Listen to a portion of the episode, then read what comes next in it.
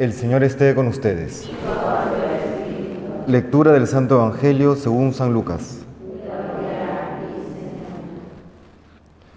En aquel tiempo a unos fariseos que le preguntaban cuándo iba a llegar el reino de Dios, Jesús les contestó, el reino de Dios no vendrá espectacularmente, ni anunciarán que está aquí o está allí, porque mirad, el reino de Dios está dentro de vosotros.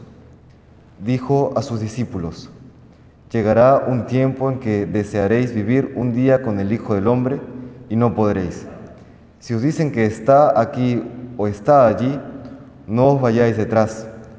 Como el fulgor del relámpago brilla de un horizonte a otro, así será el Hijo del Hombre en su día. Pero antes tiene que padecer mucho y ser reprobado por esta generación. Palabra del Señor.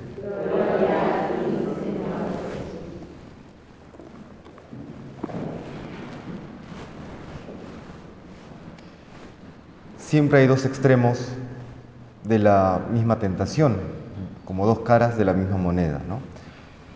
Podemos encontrar entre los hombres personas que niegan la trascendencia, niegan que exista un reino de Dios, un reino de los cielos, y por lo tanto, ya en términos prácticos, viven como si Dios no existiera.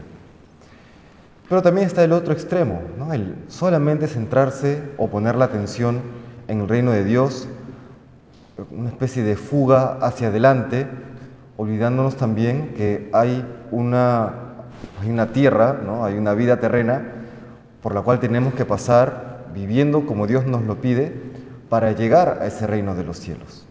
Siempre hay personas que, en, en toda época de la, de la iglesia, ¿no? en que anuncian ya un final inminente, ya viene la parucía, ¿no? esto lo encontramos incluso desde la Sagrada Escritura, cuando Pablo le escribe a los tesalonicenses, muchos de ellos, incluso el mismo Pablo, tenía ya la, idea, la percepción que el final estaba ya cerca.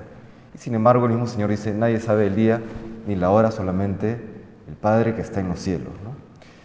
Esto es importante tenerlo presente porque ya en la historia de la humanidad ha habido personas que han tratado eh, estos dos extremos. El que no cree que el reino de los cielos está en, el, en la vida eterna, trata de instaurarlo en esta vida. Eh, vemos regímenes totalitarios como el fascismo, el, comunismo, etc. Y también aquellos que, repito una vez más, fugan del mundo, fugan incluso las responsabilidades.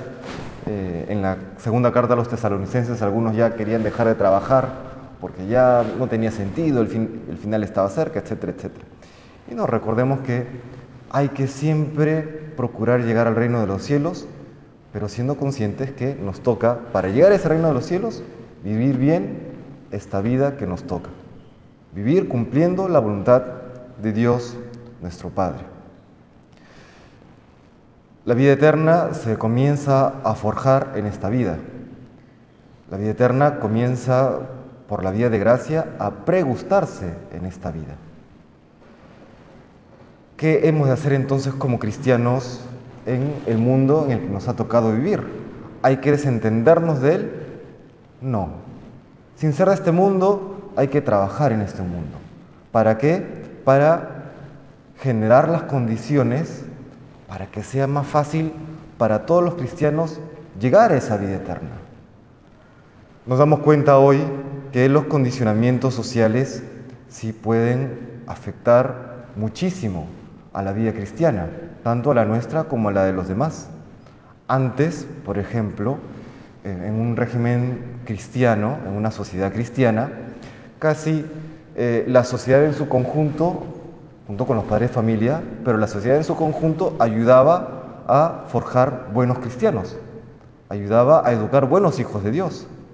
No había que enfrentarse entre, o no había enfrentamiento entre la patria potestad y aquellos valores que proponía la sociedad, valores entre comillas, ¿no? como si hoy lo vemos. Un padre de familia tiene que, dependiendo de dónde viva, tendrá que utilizar hacer, o hacer mil malabares para educar a los hijos según Dios manda, explicándole que hay cosas que a nivel social, aunque todo el mundo lo vaya a aceptar, pero no es también Dios no lo, no lo quiere, ¿no? Es también labor de los de todos bautizados, especialmente los laicos, ¿no? el ir orientando todo lo temporal, todo lo que vive la sociedad hacia el reino de los cielos.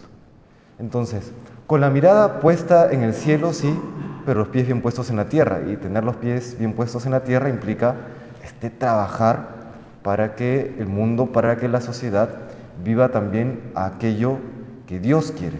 La voluntad de Dios no se expresa solamente a nivel individual o a nivel personal. Hay una voluntad divina también respecto de la sociedad, hay una voluntad divina también respecto a lo que el Estado debe ser, etcétera, etcétera. Pero ya es misión de toda la iglesia, sacerdotes, consagrados y laicos, el hacer de este mundo un mundo mejor, hacer de este mundo un lugar en el que todos podamos llegar a aquel destino eterno que Dios quiere para nosotros, el reino de los cielos. Le pedimos al Señor que siempre nos conceda esta lucidez y esta fortaleza de vivir conforme su voluntad en aquello que nos corresponde a cada uno. Que el Señor nos bendiga.